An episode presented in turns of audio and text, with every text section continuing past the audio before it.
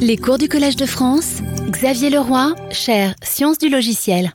Bonjour à tous, euh, bonjour aux internautes qui nous suivent sur le web et euh, bonjour aux auditeurs qui ont réussi à venir aujourd'hui euh, malgré le changement de jour et d'heure. Donc soyez-en remerciés. et donc bienvenue à cette cinquième séance de cours sur les structures de données persistantes. Et alors aujourd'hui, nous allons voir euh, un peu quelques principes de conception derrière ces structures de données qui, parfois semblent un peu sorties d'un chapeau.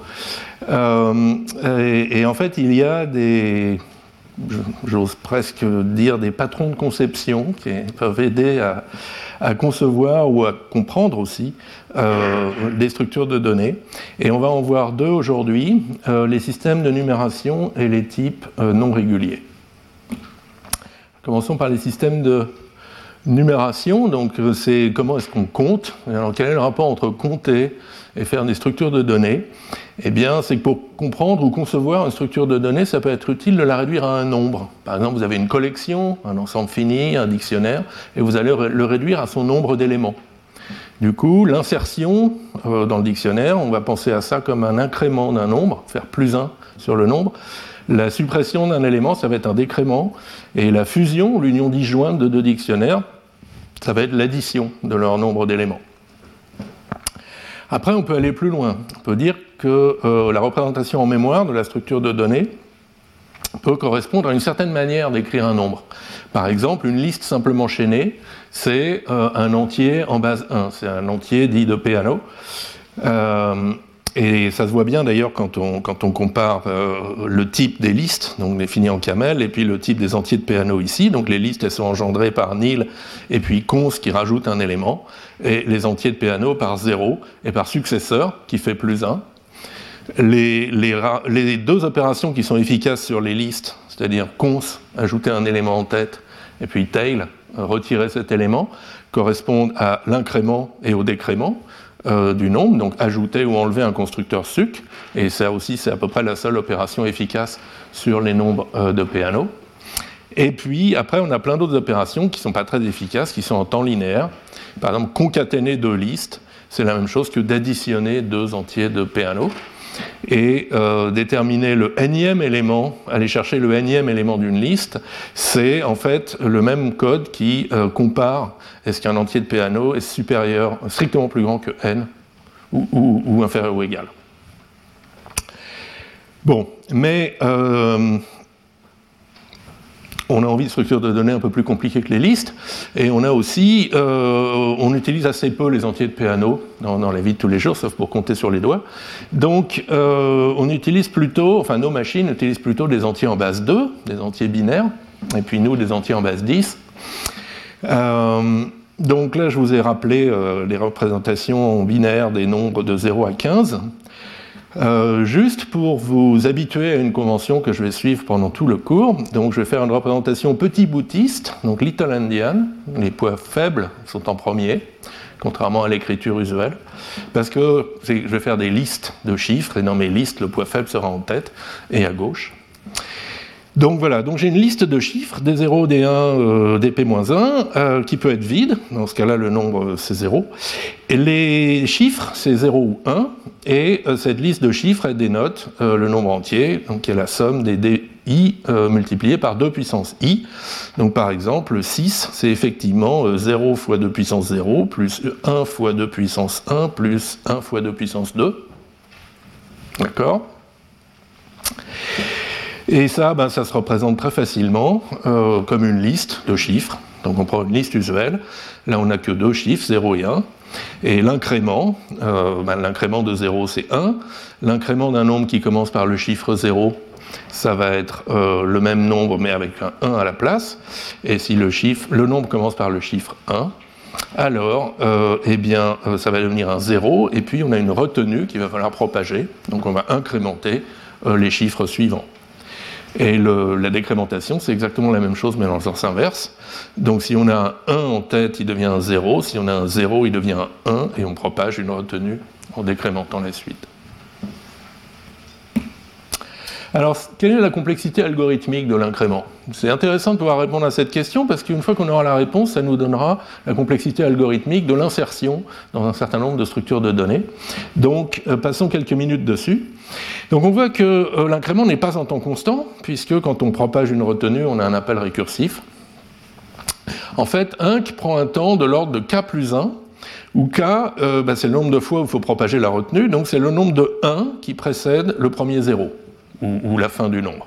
D'accord Puisque euh, ce premier 1 va devenir un 0, propager une retenue, donc encore un 1 qui devient un 0, un 1 qui devient un 0, jusqu'à ce qu'on tombe sur un 0 qui va absorber la retenue en devenant un 1, et à ce moment-là, les chiffres suivants ne bougent plus.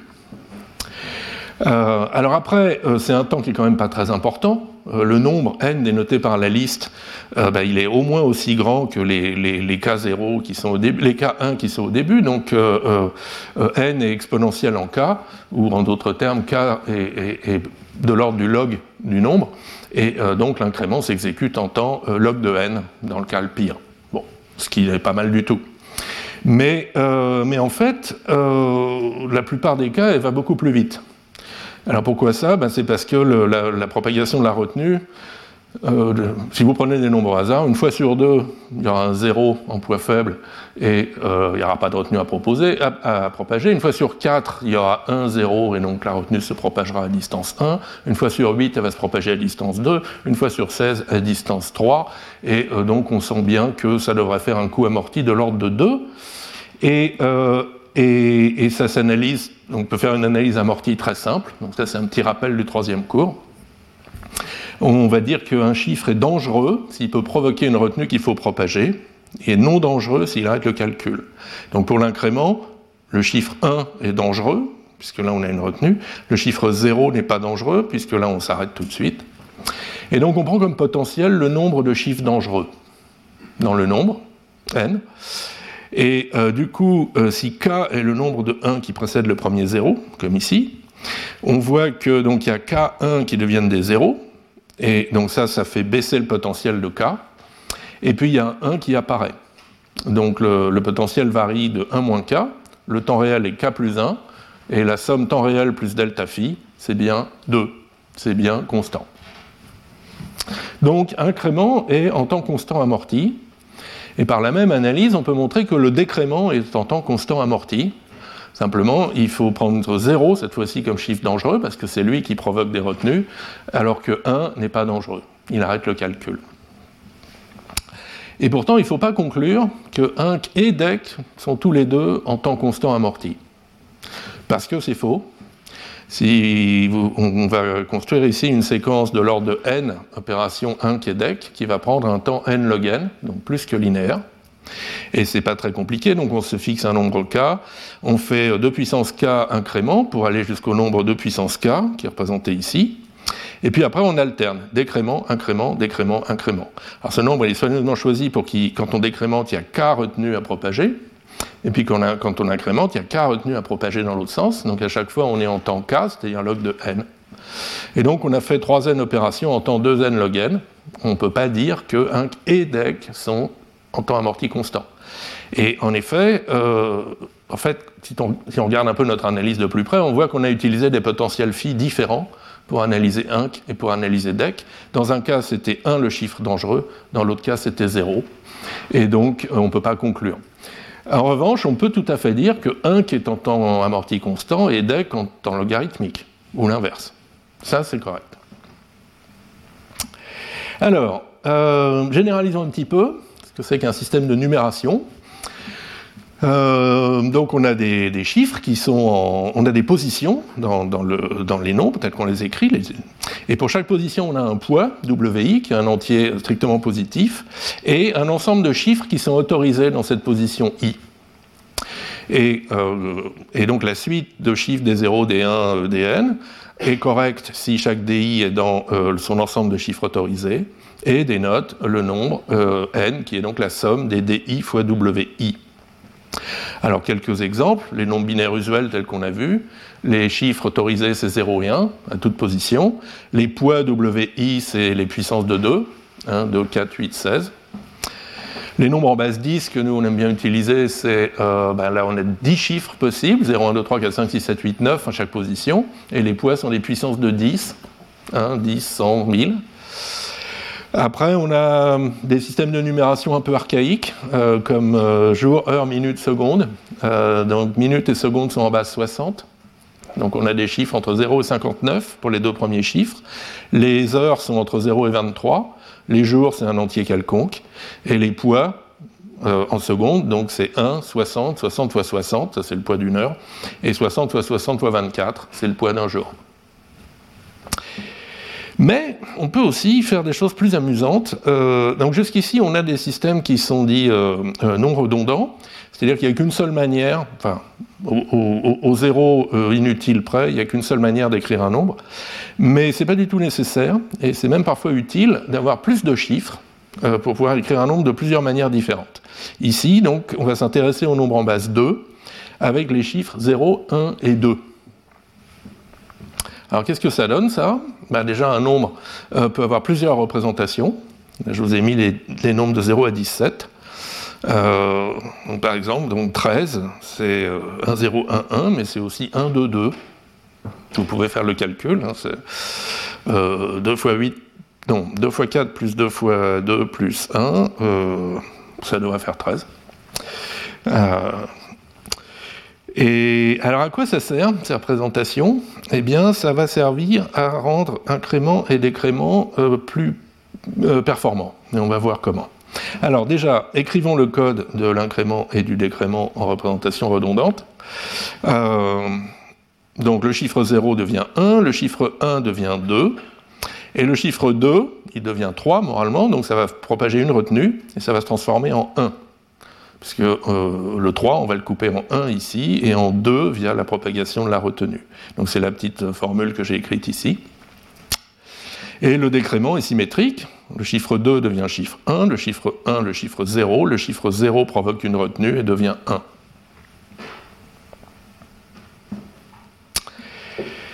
Et alors pourquoi c'est intéressant? Parce que décrémenter n'est pas l'inverse d'incrémenter. Euh, donc là, je suis parti du nombre 1, j'incrémente jusqu'à 15. Vous voyez que ça a tendance à faire des chiffres, des nombres avec beaucoup de, chiffres 2 et jamais de chiffre 0. Et maintenant, je repars de 15 et je décrémente jusqu'à 1. Et euh, là apparaissent des représentations avec beaucoup plus de 0. Et alors pourquoi c'est intéressant? Eh bien, c'est parce qu'il va y avoir beaucoup moins d'oscillations. Euh, euh, quand on oscille, par exemple, 14 plus 15 moins 1, 14 euh, plus 1 moins 1 plus 1 moins 1, euh, les propagations de retenue vont être beaucoup plus courtes, en fait. Et, on va le voir avec une analyse amortie, qui cette fois-là va s'appliquer aux deux fonctions, DEC. Donc on va classifier les chiffres 0 et 2 comme dangereux, parce que 2 est dangereux pour l'incrément, provoque une retenue, et 0 est dangereux pour le décrément, ce qui provoque une retenue. En revanche, 1 n'est pas dangereux, puisqu'il provoque ni retenue vers le haut, vers l'incrément, ni une retenue vers le décrément.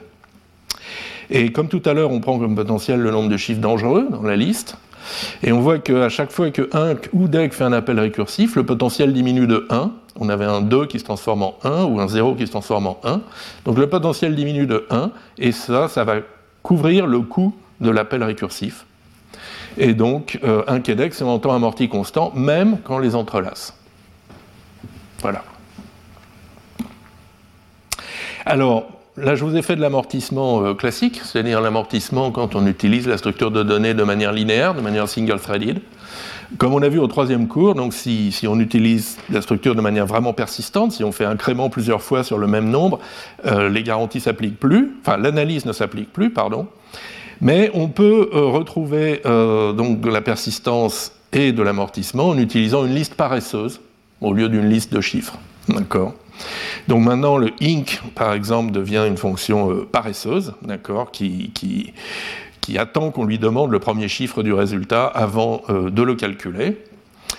Et, et, ça, donc, on peut montrer que c'est amorti en temps constant, même en présence d'utilisation persistante en utilisant la, méthode du banquier 2.0, si vous vous souvenez du cours d'il y a deux semaines.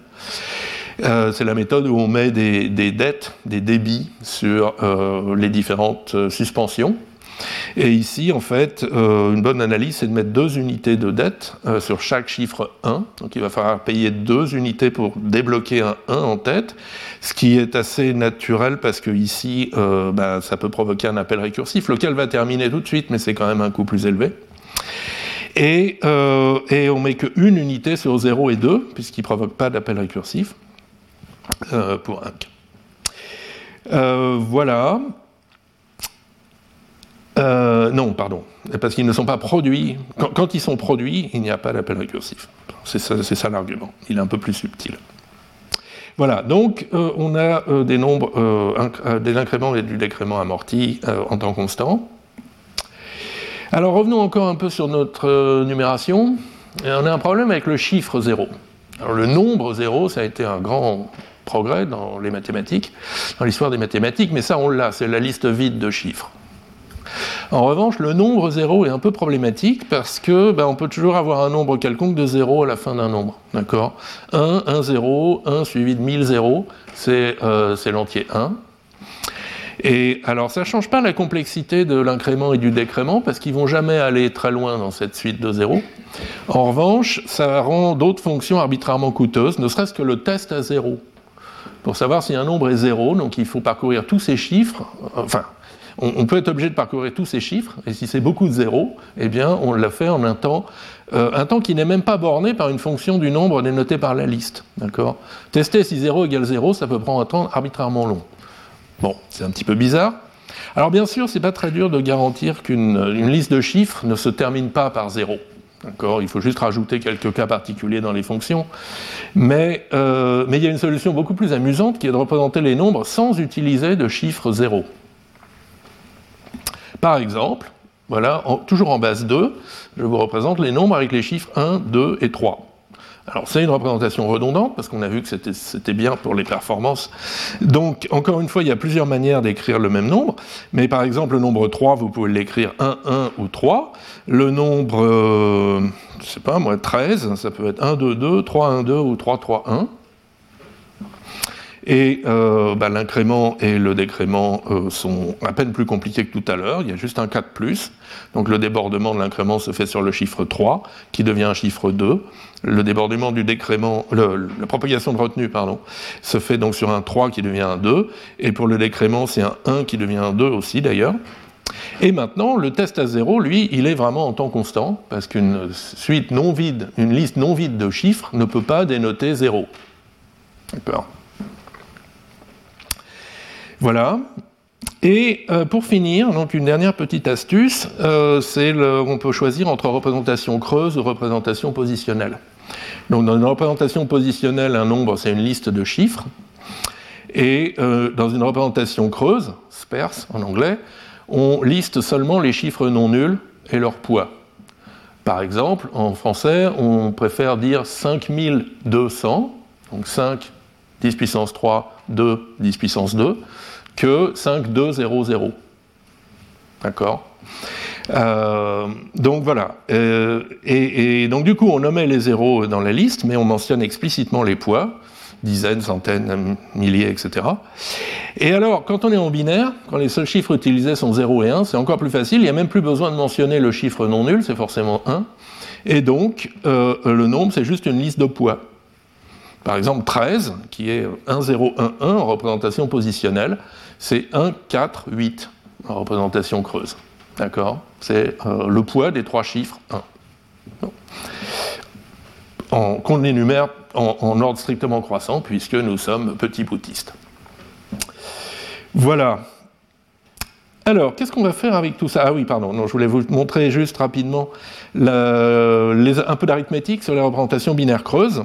Donc, euh, donc euh, en fait, juste pour vous faire remarquer que l'incrément et le décrément ont besoin d'être un petit peu généralisés à un, carry, donc une propagation de retenue, qui commence comme étant 1, mais qui peut ensuite devenir 2, 4, 8, enfin n'importe quelle puissance de 2, et de même pour le décrément, qui est une propagation de retenue dans l'autre sens.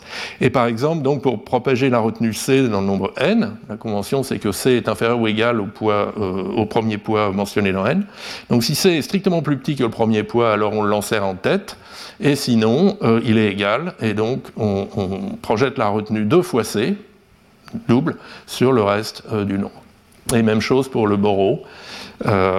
si on enlève juste C qui est égal au poids courant, alors on enlève le poids courant, sinon on laisse le poids courant et on, propage 2 fois C. voilà, donc je crois que c'est tout ce que je voulais vous dire sur les, systèmes de numération. Et maintenant, on va voir qu'est-ce qu'on en fait. Euh, en quoi ça nous aide à concevoir et analyser des structures de données Alors l'idée générale, euh, c'est que beaucoup de structures peuvent être vues comme une liste de chiffres. Euh, les chiffres étant les chiffres dans, l'écriture de leur nombre d'éléments. Sauf que maintenant, un chiffre D au rang I, c'est pas juste euh, des, c'est en fait des arbres ou, collections qui contiennent WI éléments chacun, donc le, poids, euh, poids de cet endroit chacun. Alors c'est un peu abstrait ce que je viens de dire, donc voilà un exemple plus concret. On se met en base 2 comme d'habitude, donc les poids c'est les puissances de 2. On a les chiffres 0 et 1. On a une structure à 13 éléments. 13 c'est 1, 0, 1, 1, je vous rappelle. Donc forcément, elle aura la forme suivante. D'abord une collection, un arbre à un élément. Ensuite, rien en position 2. Ensuite, une collection à 4 éléments en position 3 et une position à 8 éléments en position 4. Et puis on s'arrête. Alors remarquez déjà que les, sous-arbres, les sous-collections sont de plus en plus grosses, exponentiellement grosses au fur et à mesure qu'on avance dans, dans l'énumération des chiffres. Donc on sent bien que ça va faire des structures assez compactes. Les listes de chiffres vont jamais être très longues. Ils vont même être logarithmiques en euh, le nombre d'éléments de la structure. Alors maintenant, qu'est-ce qu'on va mettre comme arbre pour euh, représenter, ou comme collection pour représenter les poids Alors, je me mets toujours en base 2, donc les poids, c'est des puissances de 2. Et euh, donc il faut des arbres dont les tailles sont des puissances de 2, le nombre d'éléments sont des puissances de 2. Et puis, rappelez-vous, quand on fait l'insertion, par exemple, il faut propager les retenues. Et propager les retenues, c'est combiner euh, deux arbres de taille de puissance i en un arbre de taille de puissance i plus 1. D'accord Pour passer de la position i à la position i plus 1 dans le, nombre. Alors, euh, je vais vous donner deux exemples d'arbres qui ont ces propriétés-là et qui vont nous servir pour des structures de données par la suite. Euh, l'exemple simple, c'est les arbres binaires parfaits avec des valeurs aux feuilles, qui vont nous servir pour des listes avec accès direct. Et l'exemple un peu plus étrange, c'est les arbres binomiaux, qui vont nous servir euh, pour les fils de priorité. Alors, les arbres binaires parfaits avec valeur aux feuilles, donc un arbre binaire, vous connaissez, euh, et parfait, ça veut dire que toutes les branches ont exactement la même longueur. Et donc, un arbre binaire parfait de rang 0, c'est juste une valeur. Et un arbre binaire parfait de rang i plus 1, c'est deux arbres binaires parfaits de rang i reliés par un nœud. Donc voilà, au rang 0, vous avez une valeur x0, au rang 1, vous avez un nœud et deux valeurs x0, x1 portées par deux feuilles. Au rang 2, vous avez euh, des nœuds euh, et quatre feuilles qui portent les valeurs x0, x1, x2, x3, et ainsi de suite. Euh, et, donc ça, c'est une structure qui est très bien adaptée à l'implémentation de séquences indicées, de, tableaux fonctionnels si vous voulez, parce que l'accès à la jm valeur, xj, se fait en temps euh, i, où i est le rang de l'arbre, c'est-à-dire log de n, où n est le nombre d'éléments, par dichotomie. D'accord? Si j est plus grand que la moitié de la taille, alors il faut aller à droite, sinon il faut aller à gauche, et puis on continue comme ça, jusqu'à tomber sur la bonne feuille. Par ailleurs, combiner deux arbres de rang i, c'est trivial, il suffit d'en faire les deux sous-arbres d'un nœud, et ça y est, on a obtenu un arbre de rang i plus 1 euh, qui contient euh, tous les éléments de A1, puis tous les éléments de A2. Euh, donc ça, c'était l'exemple facile. Maintenant, l'exemple un peu plus intrigant, c'est les arbres binomiaux, qui ont été introduits par Jean Villemain, à la fin des années 70. Alors, accrochez-vous, un arbre binomial de rang i, c'est une valeur x, et i arbres binomiaux de rang i-1, i-2, 1, 0. Donc d'abord, c'est des nœuds euh, euh, d'arité variable, des nombres variables de, sous-arbres. Euh, et, donc on a cette caractérisation récursive. Alors, je vous ai dessiné ce que ça donne au rang 0, 1, 2 et 3. Rang 0, ben, on a juste une valeur, x0. Rang 1, on a une valeur x0 et un sous-arbre qui est le binomial de rang 0, c'est-à-dire une seule valeur. Donc on a une valeur et euh, une deuxième valeur. Au rang 2, on a une valeur, un sous-arbre de, rang 1 x1, x2, un sous-arbre de euh, rang 0, x3. Au rang 3, on a une valeur, un sous-arbre de rang 2, x1, x2, x3, x4, un sous-arbre de rang 1, x5, x6, et un sous-arbre de rang 0, x7. Alors, euh, alors, ces arbres, ils ont des propriétés combinatoires intéressantes. D'abord, un arbre binomial de rang i a exactement de puissance i éléments. Euh, pourquoi ça? Ben c'est, juste par récurrence. Euh, de puissance i égale une valeur 1 plus de puissance i moins 1, de puissance i moins 2, de puissance 1, de puissance 0.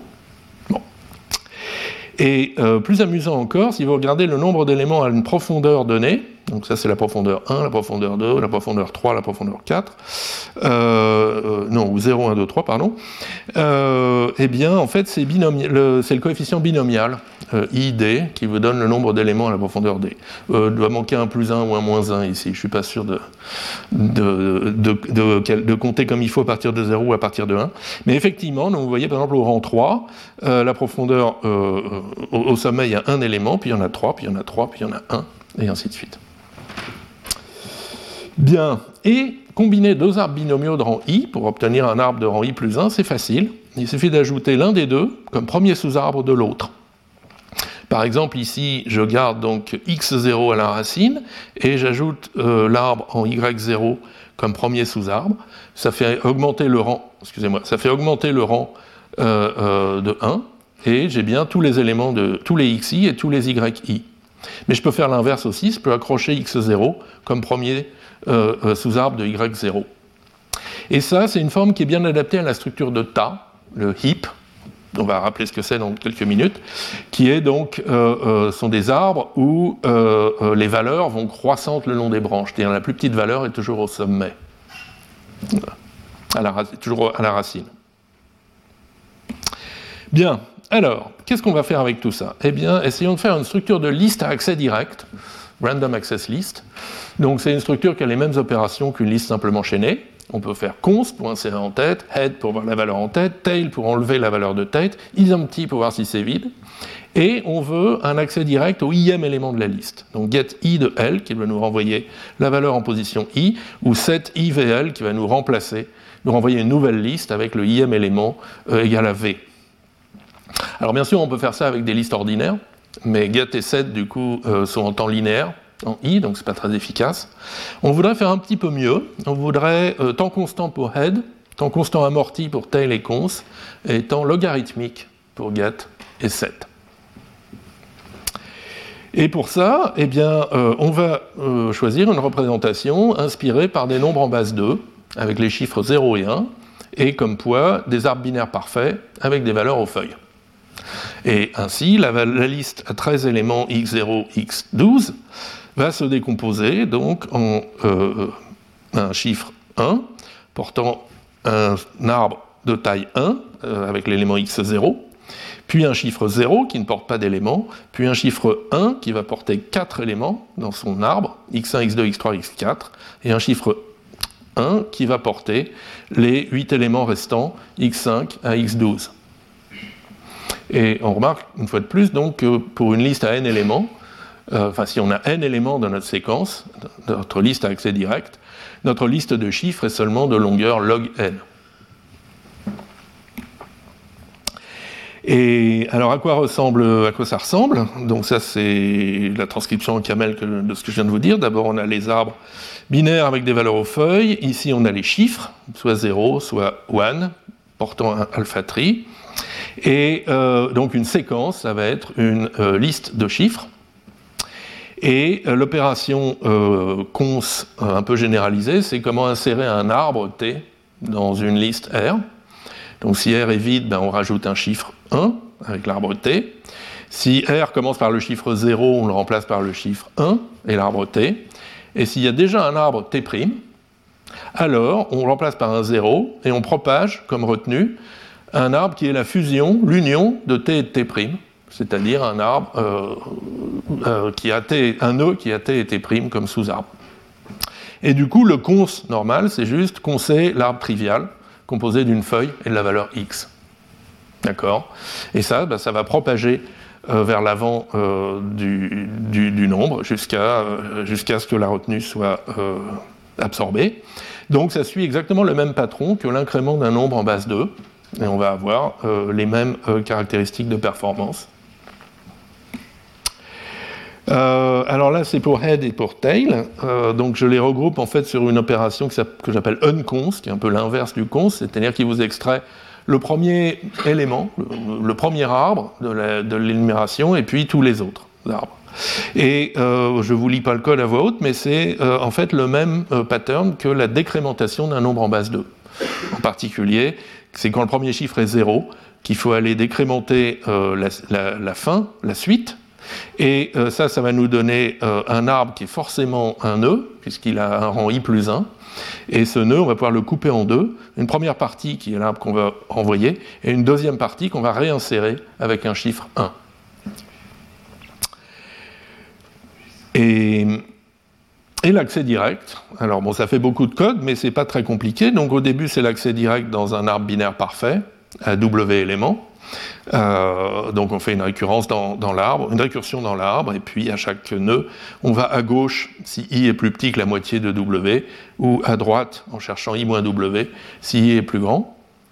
Et euh, pour maintenant chercher dans une liste de chiffres, eh bien, euh, alors il faut garder à jour le poids w du chiffre courant.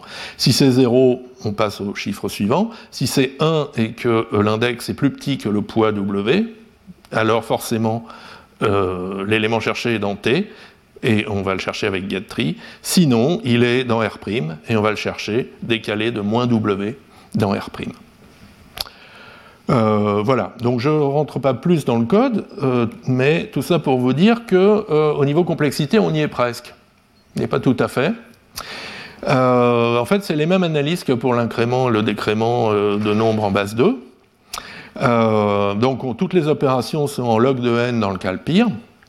Et cons ou exclusif tail est en temps O de 1 amorti, mais pas les deux. Parce qu'on peut avoir le même phénomène de propagation d'une retenue dans un sens quand on incrémente, et puis propager dans l'autre sens quand on décrémente juste après. Mais c'est pas grave, parce qu'on a déjà la solution à ce problème. Ça s'appelle une représentation redondante et sans zéro redondante, par exemple 1, 2, 3, redondante parce que ça nous donnera cons et tail en temps O de 1 amorti, sans zéro parce que ça va nous donner head en temps constant tout court. Ce qui pourra pas, forcément au tout début de la liste, il y aura au moins une valeur.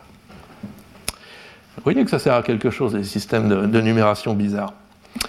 Euh, voilà, donc, euh, donc là c'est le code, alors c'est un petit peu plus compliqué. Maintenant un chiffre, donc c'est 1, 2 ou 3 portant 1, 2 ou 3 sous-arbres. Euh, cons propage gentiment les retenues, euh, enfin, cons incrémente le shift du bas, 1 euh, T1 ça devient 2 T T1, 2 T1 T2 ça devient 3 T T1 T2, T c'est l'arbre qu'on insère en tête. Et si on est déjà à 3 sous-arbres T1, T2, T3, alors on en garde 2 en tête, T et T1, on forme un, un arbre de rang I plus 1 avec T2 et T3 et on l'insère dans la suite. Voilà. Et puis bah, le décrément, donc le uncons, c'est à peu près la même chose. Et, euh, je vous ai aussi mis head pour que vous voyez qu'elle est en temps constant, il n'y a pas de récursion, puisqu'on a toujours au moins un arbre trivial en tête de la liste. Voilà, et donc avec ça, ben, on, obtient, euh, on obtient les bonnes performances qu'on avait annoncées. Alors, parlons maintenant euh, d'une autre structure, ça va être une file de priorité, priority queue en anglais. Euh, alors c'est un des grands classiques de, l'algorithmique. Jusqu'ici, vous avais pas parlé de file de priorité, donc quand même, il, fallait que je le fasse. Donc c'est quoi une file de priorité? C'est un multi-ensemble d'éléments avec euh, comme opération principale l'insertion, insert x dans h, ça vous ajoute l'élément x à h, ça vous renvoie donc une nouvelle file qui contient x union h, x plus h. Euh, find min, qui renvoie le plus petit élément de h, en supposant h non vide. Alors, pour certains auteurs, c'est le plus grand élément. Pour d'autres auteurs, plus généralement, c'est l'élément le plus prioritaire. Donc à chaque valeur, on associe une priorité. Euh, et remove min, qui vous renvoie euh, la file de priorité h, moins le plus petit élément, moins ce que find min vous renvoie. Et puis, euh, pour certaines structures, c'est utile d'avoir aussi une opération de fusion, merge, qui va renvoyer l'union de H1 et de H2.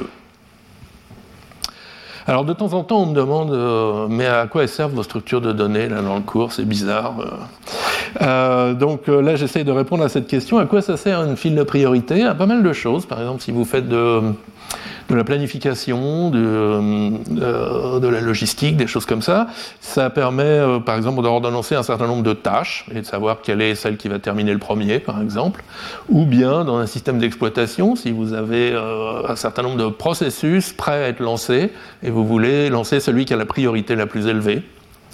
Bon, c'est aussi très utile pour les algorithmes de graphes, comme l'algorithme de plus court chemin de Dijkstra, où euh, l'ensemble de travail a, la forme d'une file de priorité, parce qu'il faut pouvoir répondre très vite à la question quel est l'élément à la plus petite distance, le plus petit donc. Et puis, bien sûr, le fameux tri euh, par tas, le heap sort, c'est même pour cet algorithme de tri que la structure de file de priorité a été introduite. Parce que ben, quand vous avez une file de priorité, vous pouvez vous en servir pour trier, bien sûr. Vous insérez d'abord les n éléments, et puis vous les retirez les uns après les autres, en commençant par le plus petit, puis le deuxième plus petit, puis le troisième plus petit, et à la fin, vous avez vos éléments, mais par ordre strictement croissant. Enfin, croissant, pardon. Euh, voilà, donc une file de priorité. Après, euh, alors la manière dont on les représente, très souvent, c'est par une structure de tas heap en anglais, au point que certains auteurs font pas vraiment la différence entre priority queue et heap, et entre tas et fil de priorité. Euh, donc c'est quoi un tas C'est un arbre qui porte des valeurs au nœud, et les valeurs vont croissant le long de chaque branche. Par exemple, 1, 7, 7, 19, ou 1, 25, 36. Il n'y a pas de relation d'ordre entre les valeurs qui sont à gauche et les valeurs qui sont à droite. En revanche, quand on va vers le bas, ça croît. Et une conséquence, c'est que la plus petite valeur d'un heap est toujours au sommet de l'arbre, et donc très facile à trouver. Euh, et ici à droite, je vous ai mis la représentation classique sous forme de tableau, celle qui sert dans le heap sort d'origine, où en fait on met à plat les rangées de, l'arbre. Donc on commence par éléments, euh, l'élément racine, puis euh, les deux éléments à profondeur 1, puis les quatre éléments à profondeur 2, et ainsi de suite. Euh, mais ceci dit, donc cette représentation, alors elle est, extrêmement compacte en mémoire et, les mais elle n'est pas si efficace que ça d'un point de vue algorithmique. Euh, l'insertion et euh, l'extraction du minimum sont en temps logarithmique chacun, log de n, et la fusion est en temps n, ou même, voire même n log n, je ne sais plus. Enfin, il n'y a pas de moyen efficace de, de fusionner deux, deux tas représentés comme ça.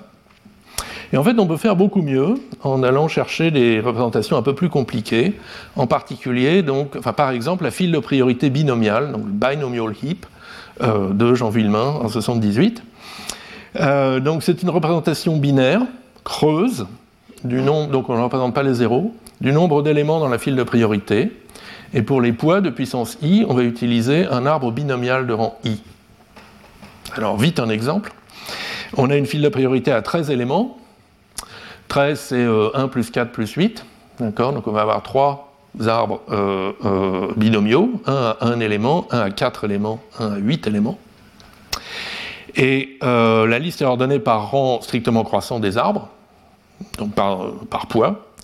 Et chaque arbre, lui, est ordonné comme un tas. Donc le plus petit nombre au sommet et des valeurs croissantes le long des branches. En revanche, vous remarquez que les, racines des, arbres, les éléments au sommet des arbres ne sont pas euh, euh, ordonnés. Euh, généralement, le plus petit élément du, tas n'est pas le premier élément de la liste. D'accord? Bien. Alors voilà un peu de code camel pour les implémenter. Donc ça c'est un arbre binomial qui porte un rang, une valeur et une liste de sous-arbres. Ça, c'est l'opération qui combine deux sous-arbres, deux arbres de rang i pour en faire un arbre de rang i plus 1. Et on s'assure qu'il respecte la structure de tas. Donc on prend comme racine de l'arbre combiné euh, l'arbre qui a la plus petite valeur racine. D'accord Donc si la valeur de T1 est plus petite que la valeur de T2, alors on rajoute T2 comme premier fils de T1. Sinon, on rajoute T1 comme premier fils de T2. Et donc ça respecte la structure de tas, et c'est en temps constant. L'insertion, eh c'est exactement l'incrément d'un nombre binaire en représentation creuse. Donc on part d'un arbre binomial trivial qui, qui a juste la valeur x qu'on veut insérer, et on avance dans la liste d'arbres binomiaux. Euh, si, euh, si, on est strictement plus petit en rang que, le, prochain élément de la liste, eh bien on se met en tête. Sinon, on est du même rang et donc on se lie pour faire un arbre de rang i plus 1 que l'on insère récursivement. Donc c'est magique, mais euh, c'est juste l'incrément d'un nombre binaire en représentation creuse. Même chose pour la fusion. La fusion de deux fils, c'est juste l'addition de, nombres binaires en représentation creuse. Vous voyez, s'il y en a un qui a un rang, donc un poids strictement plus petit que l'autre, ben on l'insère en tête et puis on continue la fusion. En revanche, si on a deux arbres qui ont le même euh, poids, euh, eh bien, on les combine. Pardon, s'ils ont le même poids, on, on merge récursivement les, euh, les queues de, liste, on combine les deux arbres et on l'insère. Donc ça, ça revient à faire propager une retenue à l'intérieur de l'addition. D'accord? C'est 1 plus l'addition des deux trucs. voilà. Et alors maintenant arrive donc l'extraction du plus petit élément. Alors là, on, souffre un peu plus. Euh, extract min, alors ça ne renvoie pas le plus petit élément, ça renvoie euh, l'arbre binomial dont la racine est la plus petite, et puis les autres, la liste des autres arbres binomiaux.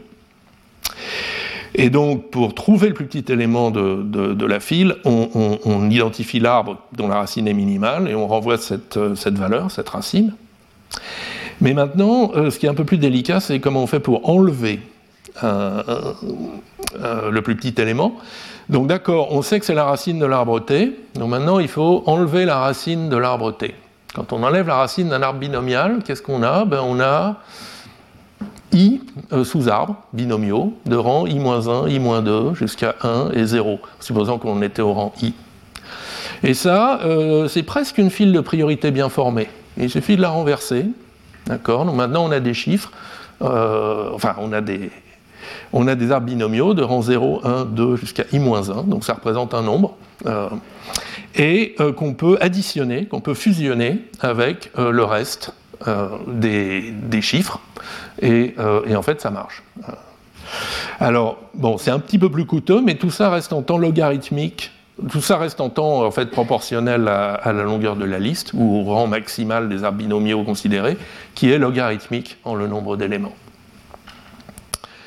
Et donc finalement, on a une, complexité qui est pas mal. Donc toutes les opérations sont en temps garanti log de n.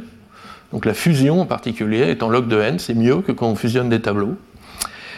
En revanche, et en plus, l'opération d'insertion est en temps amorti constant, exactement comme l'incrément d'un nombre en base 2.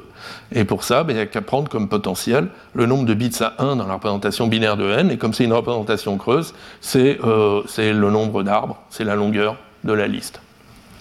D'accord euh, Quand même, c'est joli, insert en temps constant, amorti.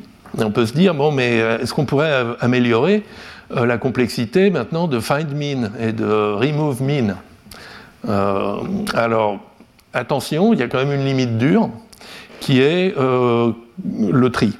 D'accord Si on avait insert, find min et remove min en temps constant amorti, alors on serait trié en temps linéaire. D'accord? On ferait n insertions, puis n euh, find min, remove min, find min, remove min. On aurait un tri euh, par tas, un heap sort, en temps euh, n. Donc ça, c'est pas possible. Donc forcément, il y a au moins une de ces trois opérations qui est en temps log de n. Voilà. Amorti. Même amorti. Bien. Alors maintenant, je vais passer au deuxième ingrédient que je vous avais promis c'est euh, les types euh, algébriques non réguliers.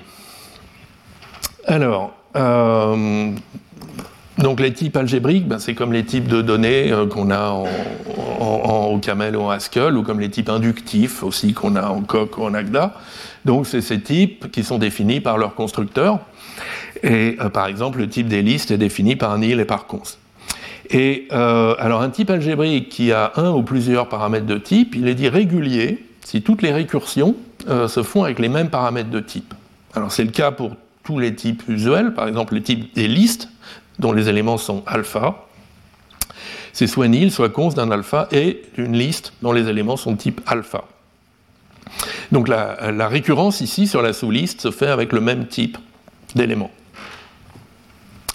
Mais euh, rien n'oblige à ça dans la théorie euh, des types euh, algébriques, ni dans l'implémentation qui en est faite dans Camel, Haskell, etc. Et donc on peut tout à fait avoir des types non réguliers qui ne respectent pas ce critère.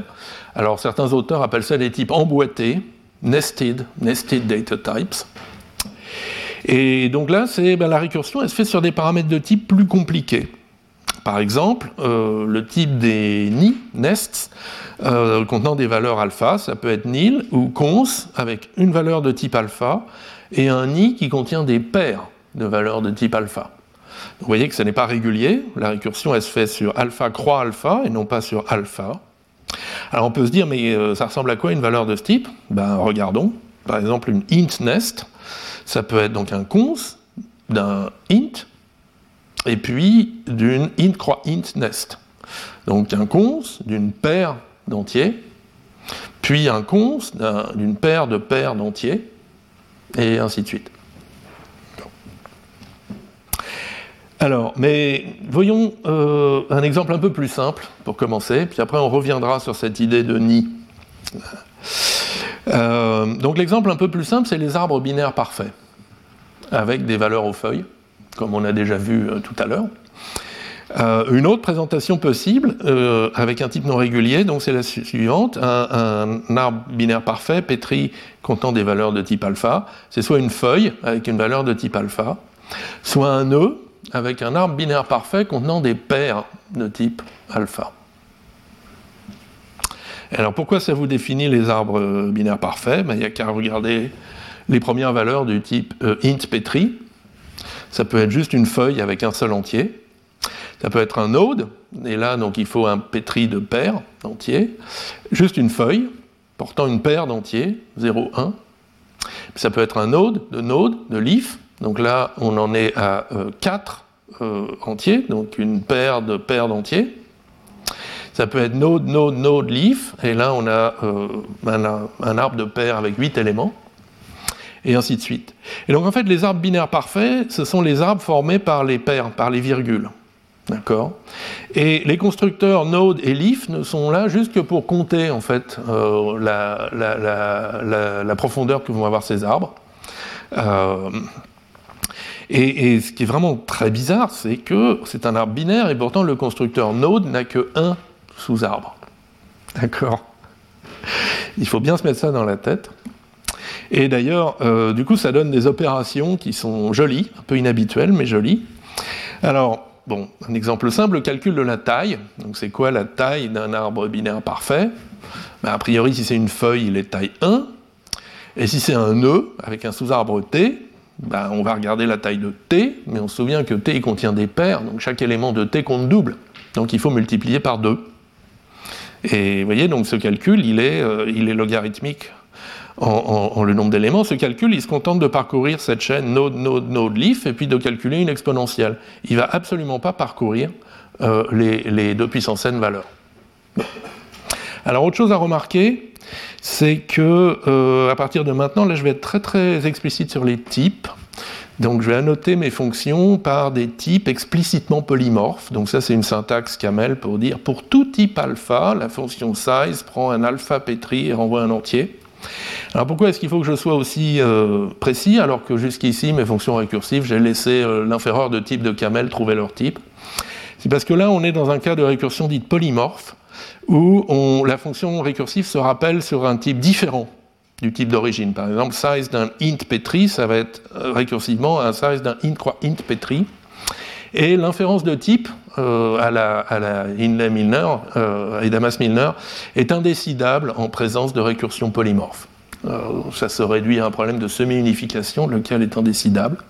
Et donc, il faut aider un petit peu le typeur Camel ou le typeur Haskell en donnant explicitement les types.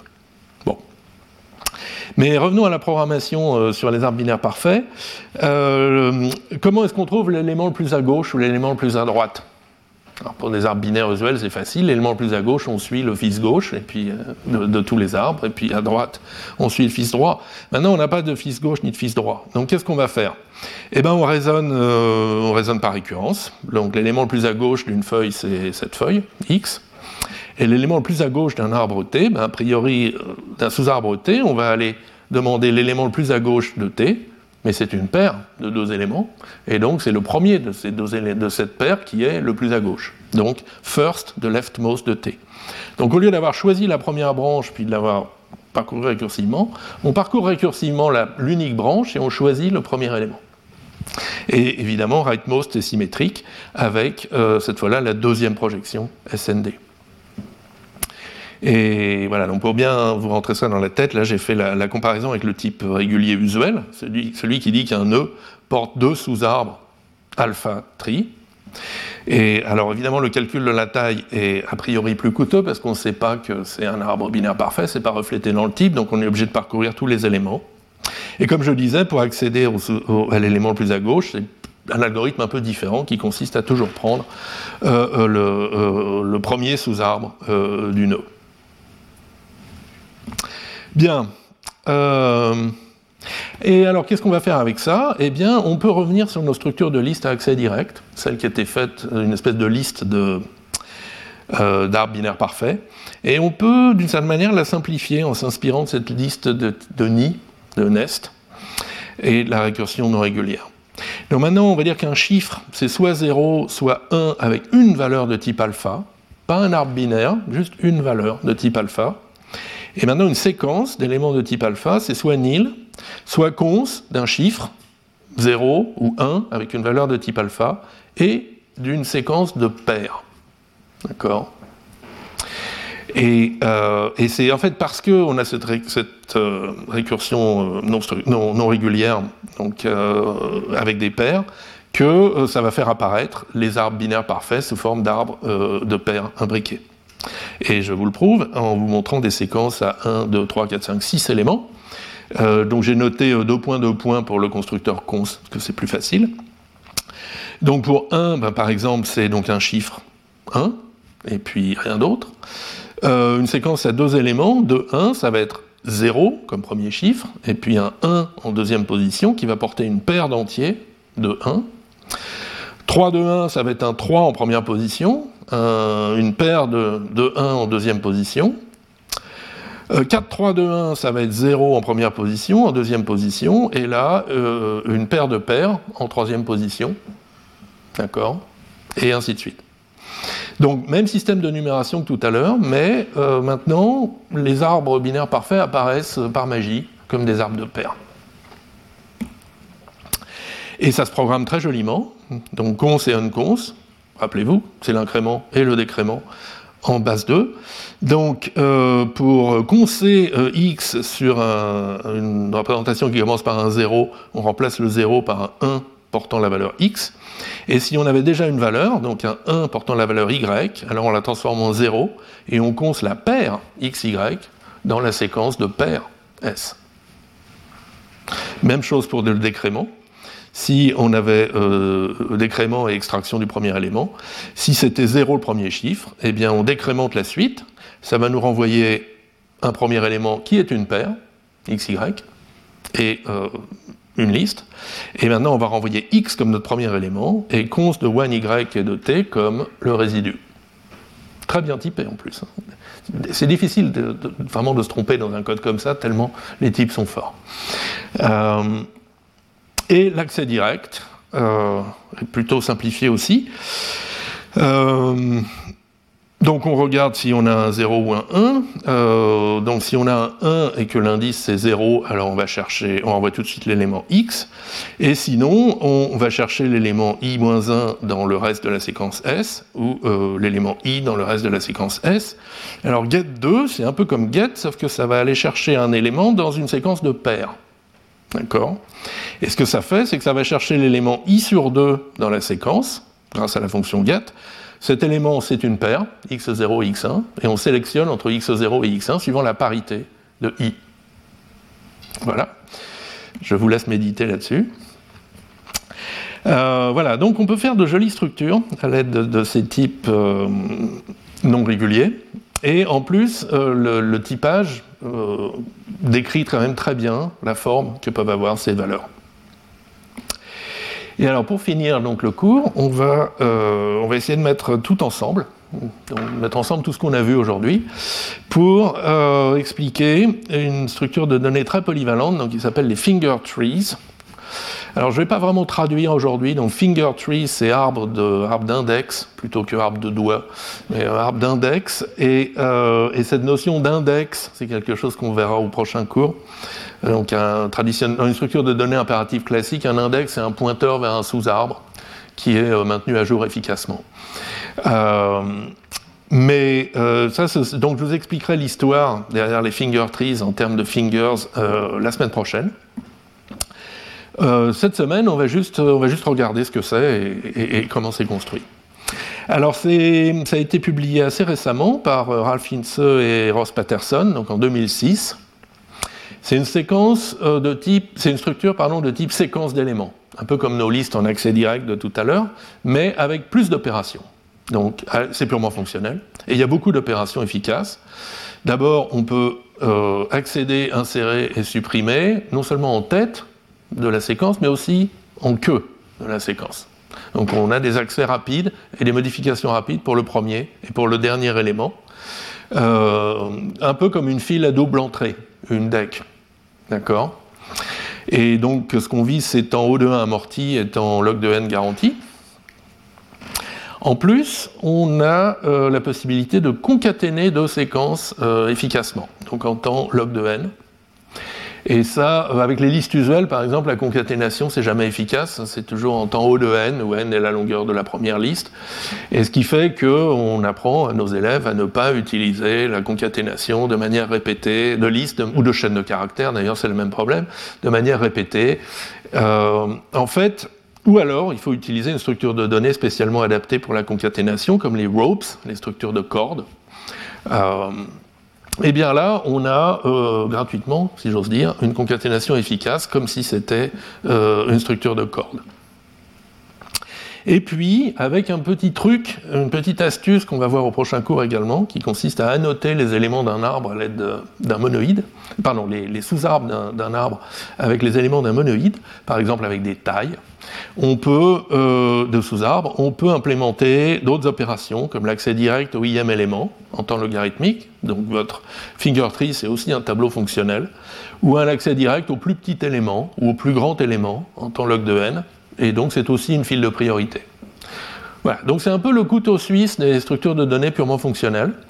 Euh, alors ça joue un rôle important dans la bibliothèque standard de Haskell, si j'ai oublié le nom du, le nom du module. Euh, et on va regarder un petit peu comment c'est conçu. C'est conçu avec des astuces de système de numération et de type non régulier. Et plutôt que de vous balancer la solution tout de suite, je vais suivre euh, euh, un, article de Kuhn Klassen de 2020 qui justement euh, montre un certain nombre de, tentatives qui ne marchent pas pour arriver finalement à la bonne structure. ça c'est plus pédagogique. Et en plus, finalement, il arrive à une structure qui est légèrement plus simple que celle du papier d'origine, ce qui est tout bénéfice. Donc on a dit on voudrait une deck, on voudrait une file à double entrée. Bon. Donc, essayons de faire une sorte de liste où on a un accès direct au premier, mais aussi au dernier élément.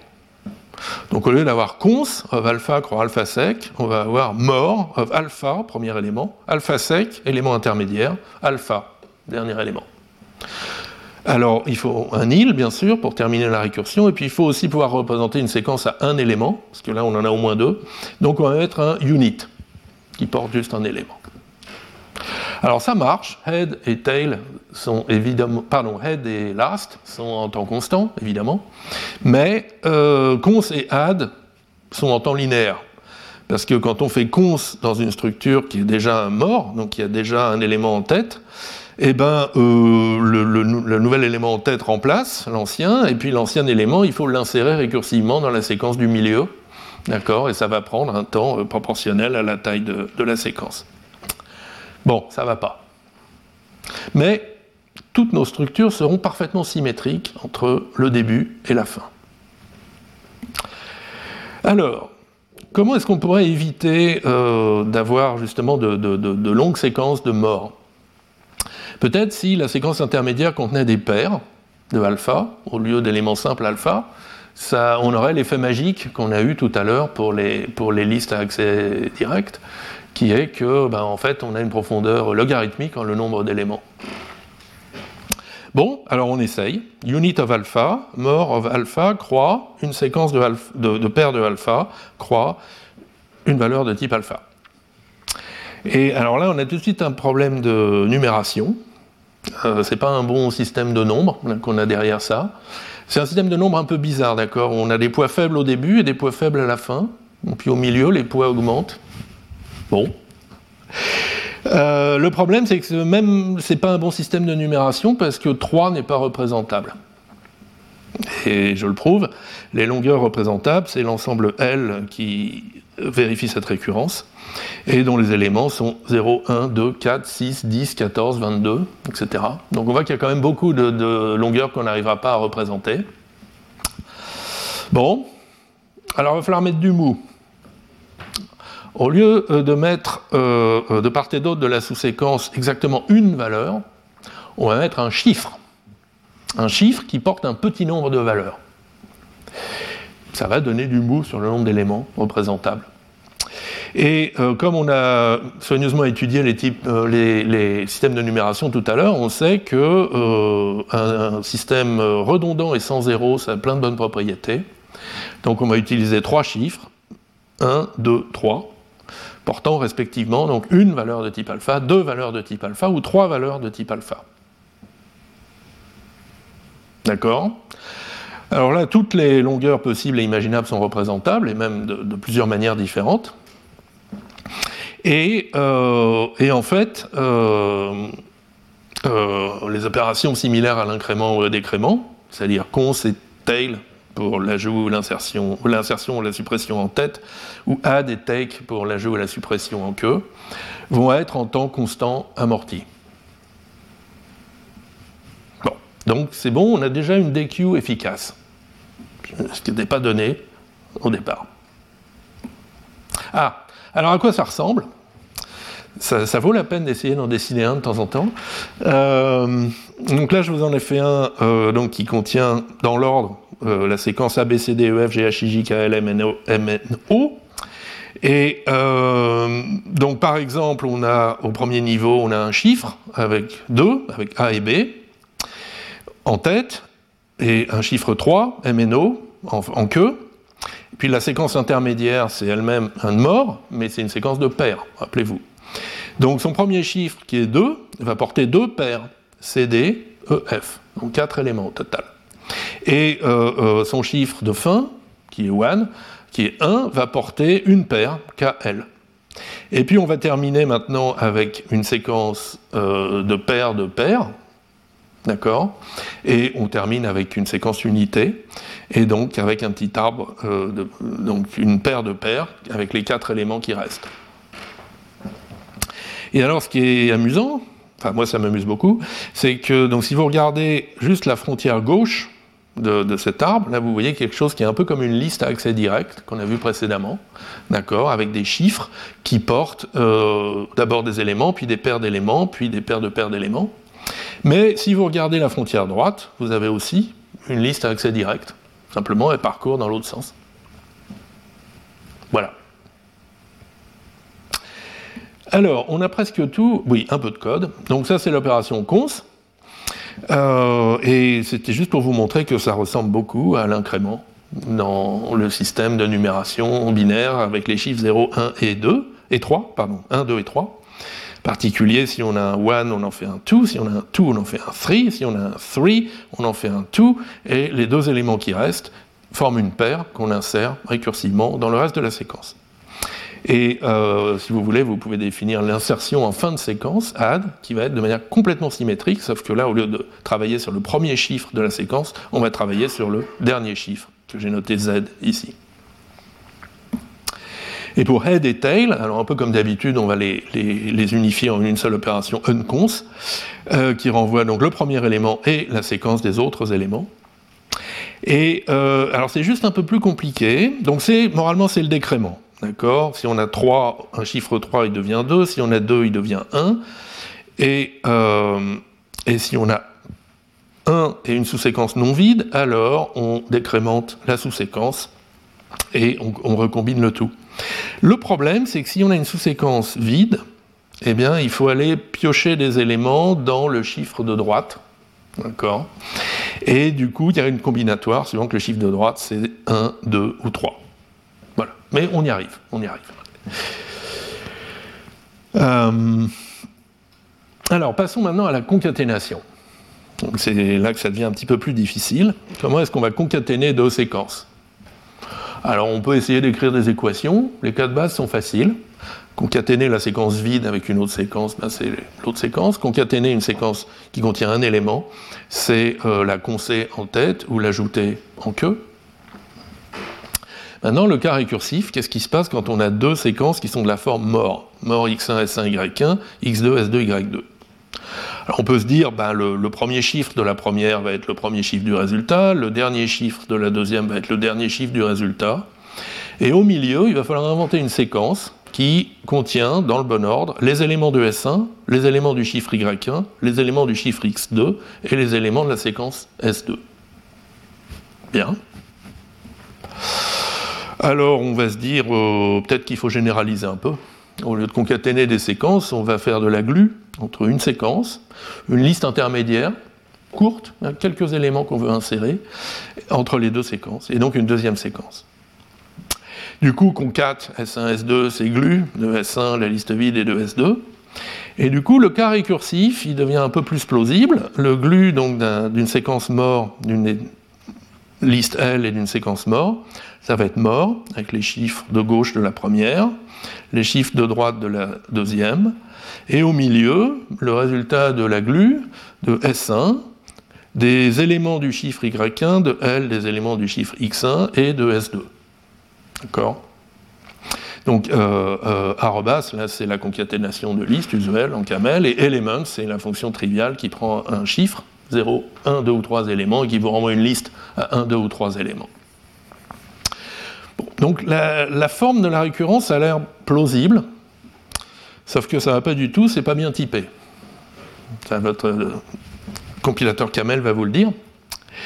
Euh, parce que L', cette concaténation des éléments de Y1, de L et de X2, c'est une liste d'éléments, c'est une alpha liste. Mais les séquences S1 et S2, c'est des listes de paires. Alpha croix alpha. Et donc L', il faut que ce soit une liste de paires. Pardon, S1, S2, c'est des séquences de paires, alpha croix alpha, et donc il faut que L' ce soit une liste de paires. Bon, qu'à cela ne tienne, on peut peut-être transformer la liste en une liste de paires. Ben non, parce que la liste L', elle peut avoir un nombre impair d'éléments.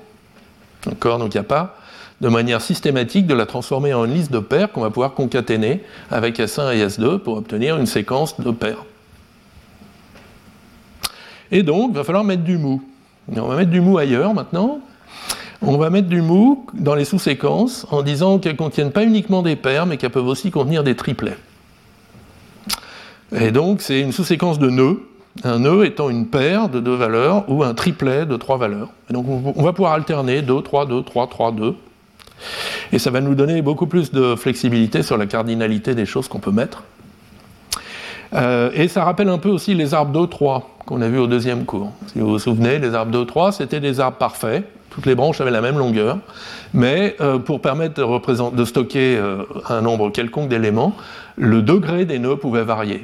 2 ou 3 ou 2 ou 3, 4, ou 15 sur 2 jusqu'à K pour les maîtrises, enfin bref.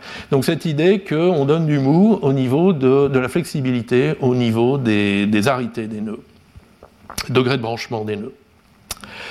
Bon, alors, c'est pas très dur d'étendre les opérations euh, cons et uncons et add et unadd qu'on a vu euh, précédemment.